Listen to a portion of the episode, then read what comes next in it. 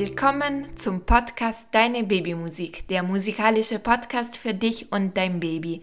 Mein Name ist Sofia Galeati, ich bin Musikpädagogin und Geigerin und freue mich sehr, dass ihr heute alle dabei seid. Meistens singen und musizieren wir gemeinsam in diesem Podcast. Es gibt immer eine zehnminütige kleine Musikstunde für euch, dieses Mal habe ich aber eine Expertin eingeladen zum Thema Babyschlaf und ich durfte ihr ein paar Fragen stellen. Nina Ballmann ist Schlafcoach, Mama und auch Leiterin einer Kita, zurzeit in Elternzeit und ich fand dieses Interview unglaublich bereichernd und spannend. In den Shownotes findet ihr ihre Internetseite und ihr Instagram Mama Zentrale. Viel Spaß beim Hören der Folge und bis zur nächsten Musikstunde. Liebe Grüße, Sophia.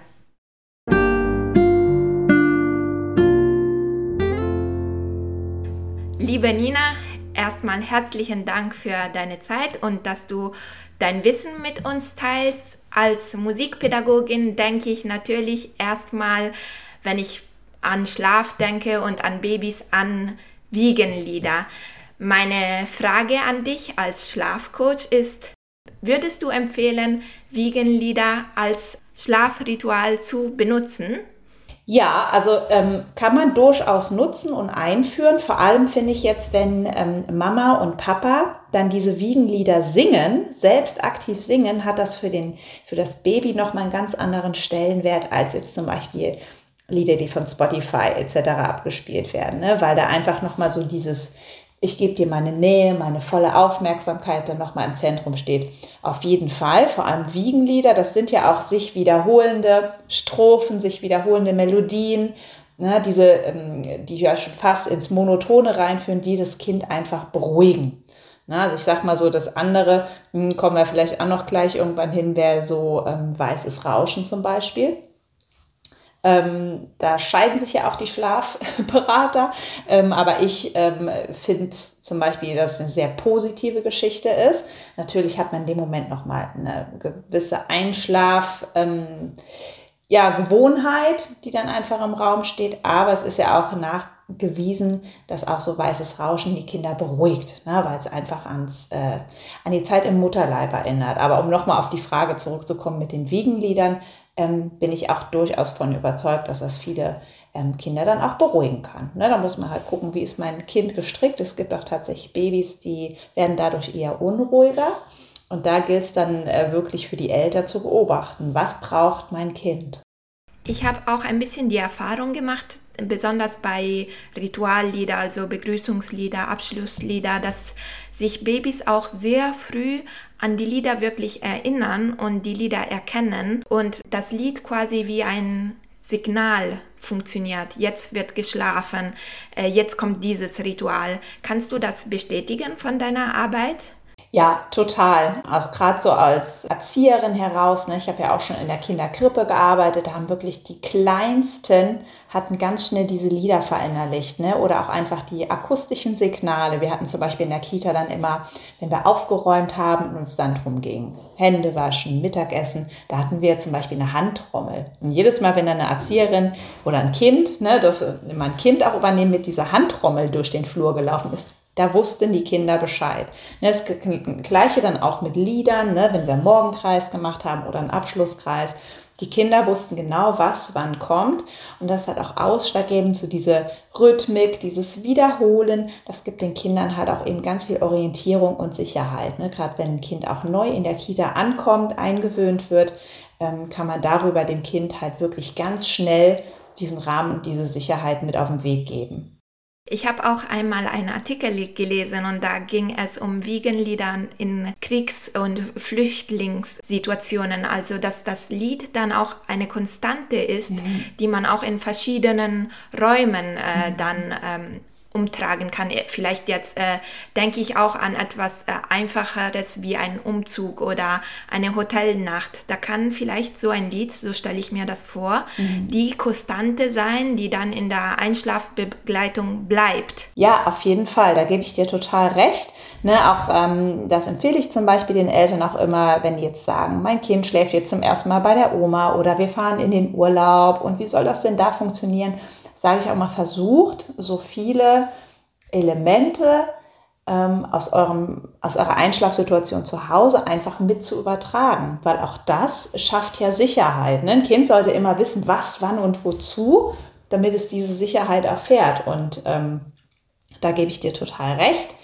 Äh, also mit diesen äh, Kriegs- und Krisensituationen, da bin ich, ähm, Gott sei Dank, sage ich auch jetzt nicht so drin, aber ich kann mir auch vorstellen, dass das den Kindern ganz viel Sicherheit gibt. Ne? Gerade wenn dann vielleicht Mama und Papa nicht mehr vorhanden sind, in dem Falle, wenn dann einfach die Bezugsperson des Kindes dann diese Lieder kennt und wiederholt, um da nochmal Ruhe reinzubringen. Ja, und Wiegenlieder haben ja nicht nur das Musikalische, sondern auch das Körperliche, diese Nähe und auch dieses regelmäßige Wiegen. Wie, also ich kann ja immer nur sagen, natürlich als Mensch und als Musikerin finde ich, das gibt so ein beruhigendes Gefühl, dieses Hin- und Herwiegen. Was sagst du als Schlafcoach?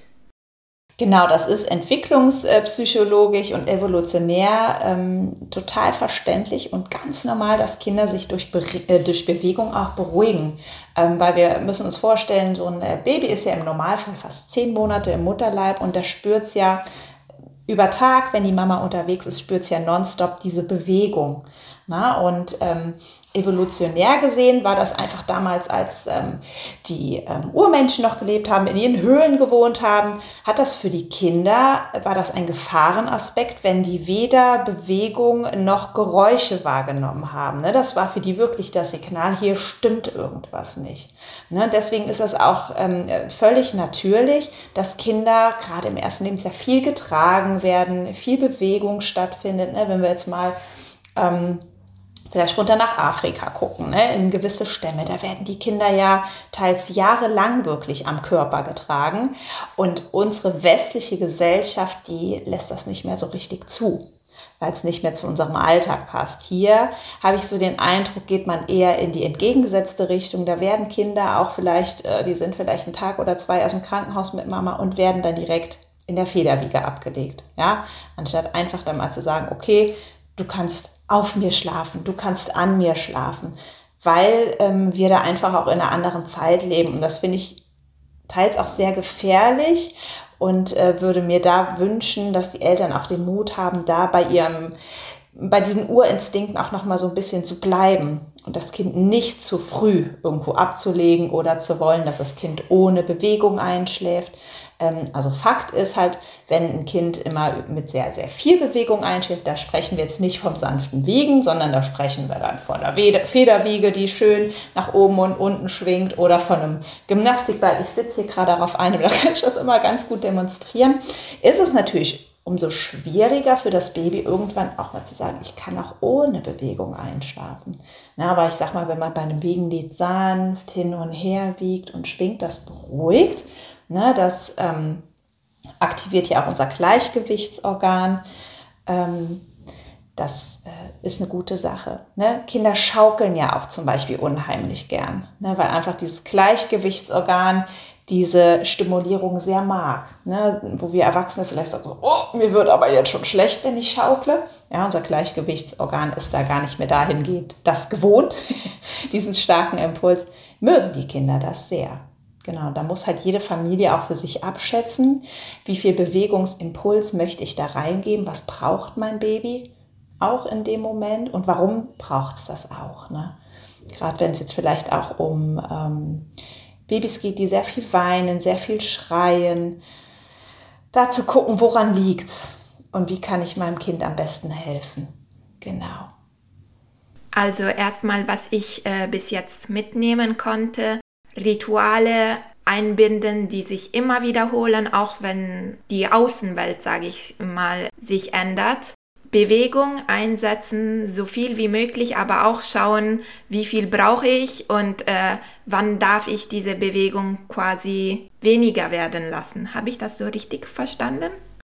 Genau, ich würde bei dem Punkt Bewegung nutze ich immer ganz gern so diesen Satz, so viel wie nötig und so wenig wie möglich. Ne? Also wirklich, dass man da schon ganz bedacht und dosiert überlegt, wie viel Bewegung braucht mein Kind. Ne? Und wenn ich dann, ähm, man merkt vielleicht, ich bin so federwegen sehr kritisch gegenüber eingestellt, aber dass man da auch wirklich, bevor man mit der Nutzung beginnt, genau überlegt, braucht mein Kind das?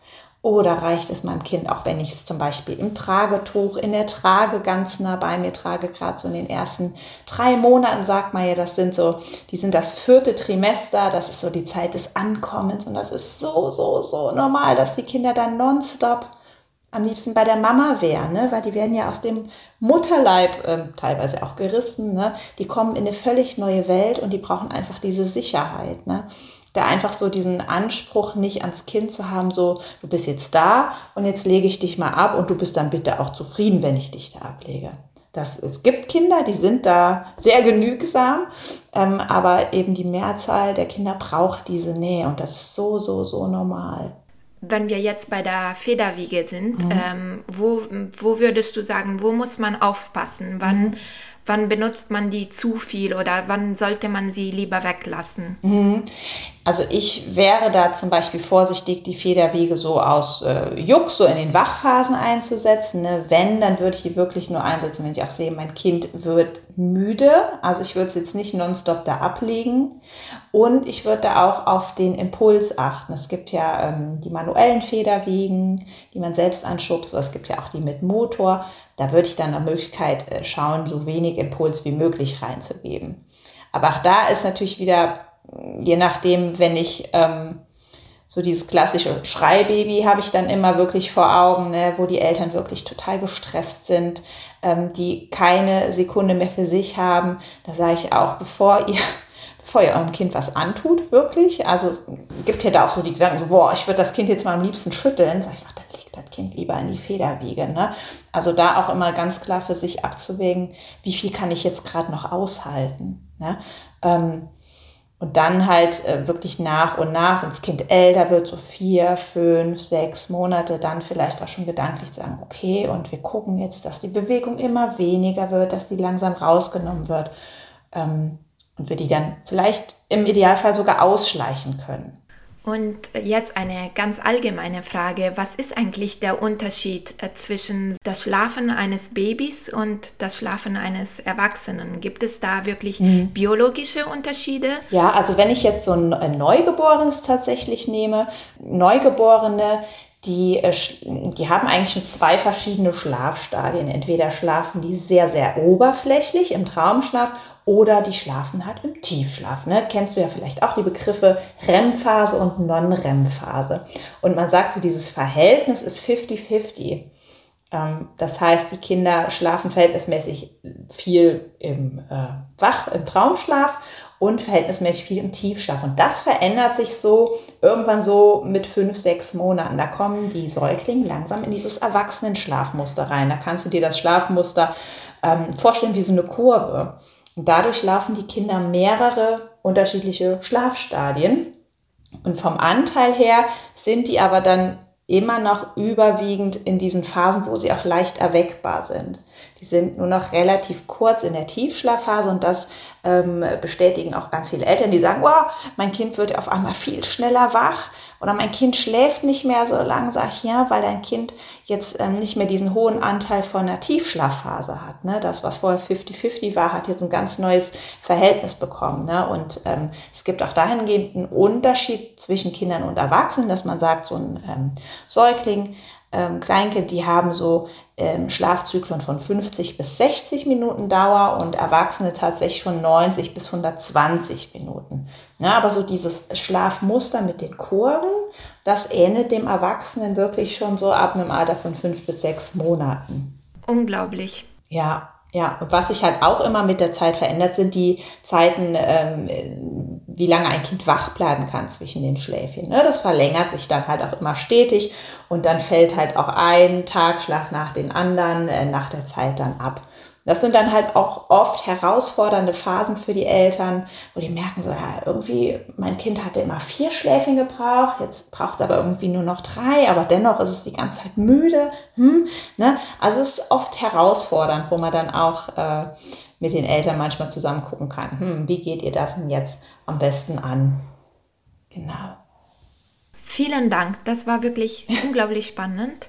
Und Gerne. wie würdest du dir ein ähm, Einschlafritual für wirklich ein kleines Kind vorstellen? Hat es Sinn, schon bei so kleinen Babys etwas vorzulesen? Oder ähm, was eine sanfte Musik, denke ich natürlich sofort als Musikpädagogin. Was würdest du dort empfehlen?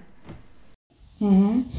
Also ich würde empfehlen, je kleiner und je jünger der Säugling, also ich spreche jetzt wirklich mal vom Säugling, weil bis zum ersten Geburtstag sind Kinder ja Säuglinge, ist, desto weniger würde ich da tatsächlich anbieten. Was ist so, wenn äh, so ein äh, neugeborenes Säugling dir Müdigkeitsanzeichen zeigt, da musst du auch relativ schnell handeln. Da kannst du gar nicht mehr anfangen mit hier Buch lesen und da. Also ich würde wirklich sagen, so die ersten drei, vier Monate würde ich da gar nicht unbedingt viel machen. Ähm, viele Kinder, die werden ja dann auch noch in den Schlaf gestillt oder bekommen ein Fläschchen oder werden sanft in den Schlaf geschaukelt oder, oder, oder. Da gibt es ja unterschiedliche äh, Dinge und ich würde vom, vom, für mein äh, Empfinden mit fünf bis sechs Monaten da frühestens mit anfangen. Wobei wir da auch von, einem, äh, von Ritualen, Einschlafritualen sprechen, womit man schon früher anfangen kann, ist zum Beispiel Abendrituale, also so dieser Ablauf. Ne? Ähm, wir waschen uns, dann gibt noch eine Babymassage. Also da würde ich so ein bisschen unterscheiden wollen. Und da kann man wirklich in den ersten Monaten erstmal sein Kind beobachten, schauen, ob sich da schon von allein so ein kleiner Rhythmus entwickelt, auch so ein Ablauf. Der entwickelt sich ja eigentlich auf ganz natürliche Weise dann auch mit der Zeit, wenn man sein Kind auch kennenlernt und so und die Mama-Papa-Rolle reinwächst. Und ähm, dann würde ich nach einigen Monaten, also Wochen, Monaten, ich würde mich da ganz aufs Kind einstellen, dann vielleicht unmittelbar vor der Zu-Bett-Geh-Phase mal eine intensive Phase des ruhigen Spieles oder auch indem man mal ein Buch anschaut. Also da, wo das Kind wirklich noch gut gelaunt und aufmerksam ist, nicht schon so in dieser, oh, ich bin eigentlich müde. Da muss man natürlich aufpassen, dass man das Kind nicht überzieht, dass es dann übermüdet ist. Ne? Dass man dann auch anfängt mit ruhigen Spielen, Büchern, ähm, je nach Aufmerksamkeitsspanne und Interesse des Kindes. Es gibt auch äh, Kinder, das hatte ich auch schon in meiner Schlafberatung, die finden Bücher lesen doof. die haben dann vielleicht lieber noch äh, ältere Kinder in Ruhe ein paar Klötzchen gestapelt oder was gemalt.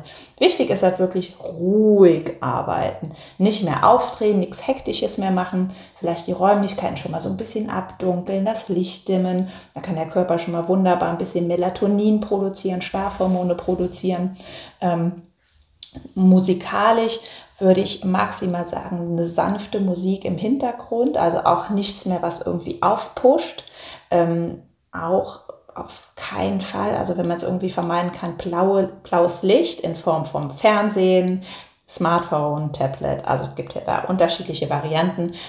Ähm, also so viel Ruhe wie möglich reinbringen. Einfach auch damit wir unserem Kind und auch dem Körper unseres Kindes schon signalisieren, okay, hier kommt jetzt Ruhe rein. Also ich würde da auch so vom Motto her sagen, weniger ist mehr. Also aufpassen, hat man nicht hier noch ein Gebimmel und da noch irgendwas. Ne, da kommt das Gehirn eher so äh, in die Position, so, huh, jetzt muss ich aber wach bleiben, hier passiert ja was. Ne? Also eher wirklich runterfahren. Vielen Dank. Gerne. Ich würde dann eine abschließende Frage dir stellen, mhm. und zwar, wie wie kann ich mir deine Arbeit als äh, Schlafberaterin vorstellen? Also mhm. äh, wann ist es äh, die Zeit, zu dir zu kommen? Wann merkt man, man braucht jetzt äh, jemand, der mehr Wissen mitbringt? Mhm. Und wie sieht es, wie sieht dann eine Stunde mit dir aus? Also vielleicht wäre es schön für uns, einen kleinen Einblick mhm. zu geben. Ja, also prinzipiell kommen die Eltern auf mich zu, wenn sie mit ihrem Latein am Ende sind, auf gut Deutsch gesagt. Ne? Die haben sich dann meistens schon ganz viel Wissen selbst angelesen. Ne? Da findet man ja auch über Dr. Google. Da finde ich immer so, hm, da steht ja manchmal auch viel Quatsch oder Bücher. Es gibt auch sehr gute Bücher.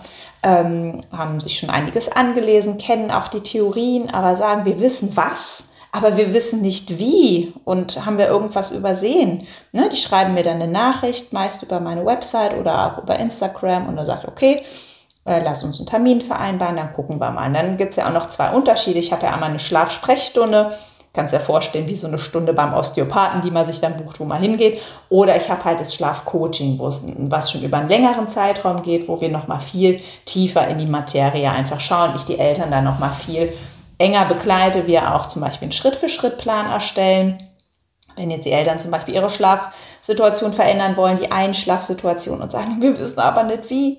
Und wir wissen auch nicht, wie wir mit unserem Kind umgehen sollen, wenn es dann zum Beispiel weint, wenn es gefrustet ist. Weil Baby macht alles richtig. Ne? Für, für das Baby passt ja die Situation so, wie sie ist. Ähm, da auch einfach zu wissen, wie soll ich denn damit umgehen, das ähm, verunsichert ganz viele Eltern.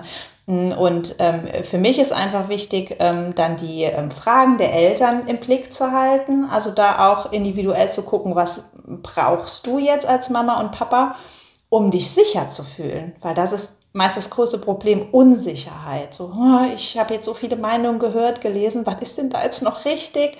Ne? Und auch ähm, so ein Hauptanliegen ist für mich auch Stress aus der Familie rauszunehmen, weil Schlafmangel bedeutet viel Stress für den Körper, für uns als Familie, vielleicht auch für Mama und Papa als Paar. Ne? Ähm, wenn man da permanent im Schlafmangel ist, da ist man auch nicht mehr unbedingt so sanft zueinander.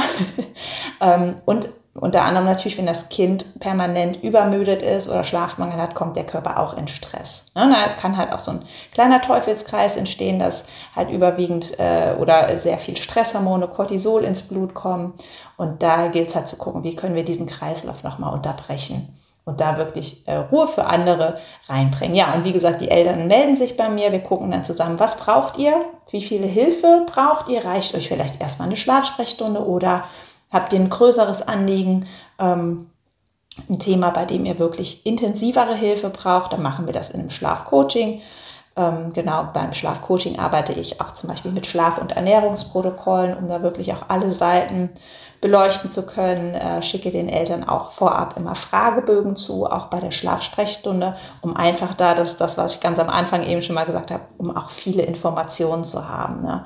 Ähm, weil ich es höchst ja, verwerflich finde, da irgendwie ähm, Tipps und Strategien rauszuhauen. Ich kenne die Familie und die Situation und das Kind vor allem nicht. Ne? Also da kann man auch viel falsch machen. Und bist du persönlich auch musikalisch äh, unterwegs? Begeisterst du dich für Musik? Gibt es in, in der Kita, wo du gearbeitet hast, äh, musikalische Angebote? Also du hast mhm. sehr viel äh, darüber erzählt, wie man Musik im Alltag integrieren kann. Das fand ich sehr spannend mhm. und auch sehr dankbar für meinen Beruf. Aber ich wollte kurz nochmal persönlich fragen, welchen Bezug du zur Musik hast. Genau, also ich habe einen sehr großen Bezug zur Musik. Ich habe schon das ein oder andere Instrument schon mal angefangen. Ich hatte zugegebenermaßen nie die Muße, das länger fortzuführen. Aber ich bin vom Typ her sehr musikalisch, höre sehr gerne Musik, habe auch bei meinen Kindern sehr früh angefangen, dass wir zusammen gesungen haben, ähm, uns auch äh, Musik angehört haben, ne? so die typischen Kindermusiker, kennst ja vielleicht auch, Rolf Zukowski und Co. Und ähm, in der Kita oder in den Kitas, wo ich bisher gearbeitet habe, haben wir da auch immer einen großen Wert drauf gelegt, ne? dass wir zum Beispiel jeden Tag im Morgenkreis singen, dass wir da auch Instrumente einsetzen. Ähm, in manchen Kitas wurde dann auch ähm, extern äh, musikalische Früherziehung angeboten, wo dann eben auch dann eine ausgebildete Musikpädagogin kam und ähm, ja, die Kinder da noch mal ein bisschen gefordert und gefördert hat. Genau, bin da selbst auch, ähm, habe meine Kinder auch in der musikalischen Früherziehung, weil ich da auch einfach so den Mehrwert sehe. Ähm, ja, Musik, Musik befreit ähm, und äh, regt auch zur Kreativität an. Also Musik ist bei uns hier zu Hause im Alltag, hat auch ganz, ganz, ganz hohen Stellenwert. ja, dann danke für deine Wertschätzung. Und ich würde sagen, wir beenden dann jetzt unser Gespräch. Das war wirklich für mich sehr, sehr spannend. Und ja, nochmal herzlichen Dank für deine Zeit, für dein Wissen und äh, für die ganzen Einblicke, die uns, du uns gegeben hast. Sehr, sehr gerne. Ich ähm, freue mich auch, dass ich dabei sein durfte. Ähm, und ähm, wie gesagt, ich kann das, deine Thematik mit der Musik, auch für die Kleinsten, ich kann das total, unterstütze das total, bin da auch sehr, sehr überzeugt, wie gesagt, auch selbst. Genau. Und ähm, ja, an alle Eltern, die das vielleicht hören, falls ihr Hilfe braucht, ähm, könnt ihr euch super, super gerne jederzeit bei mir melden. Ähm, Sophia, ich weiß nicht, ob du da noch ähm, die Website in die Show Notes irgendwie. Ich werde auf jeden Fall in den, in den Show Notes alle Informationen noch genau. einbinden. Und ich freue mich natürlich, wenn, Sehr schön. Ja, wenn sich jemand meldet oder ja. Hilfe findet bei dir. Das wäre natürlich ganz toll. Ja, sehr gerne, Gut. sehr gerne. Ja, dann. Dann wünsche ich allen noch einen schönen Tag und genau. ganz liebe Grüße. Liebe Grüße. Bis dann. Tschüss.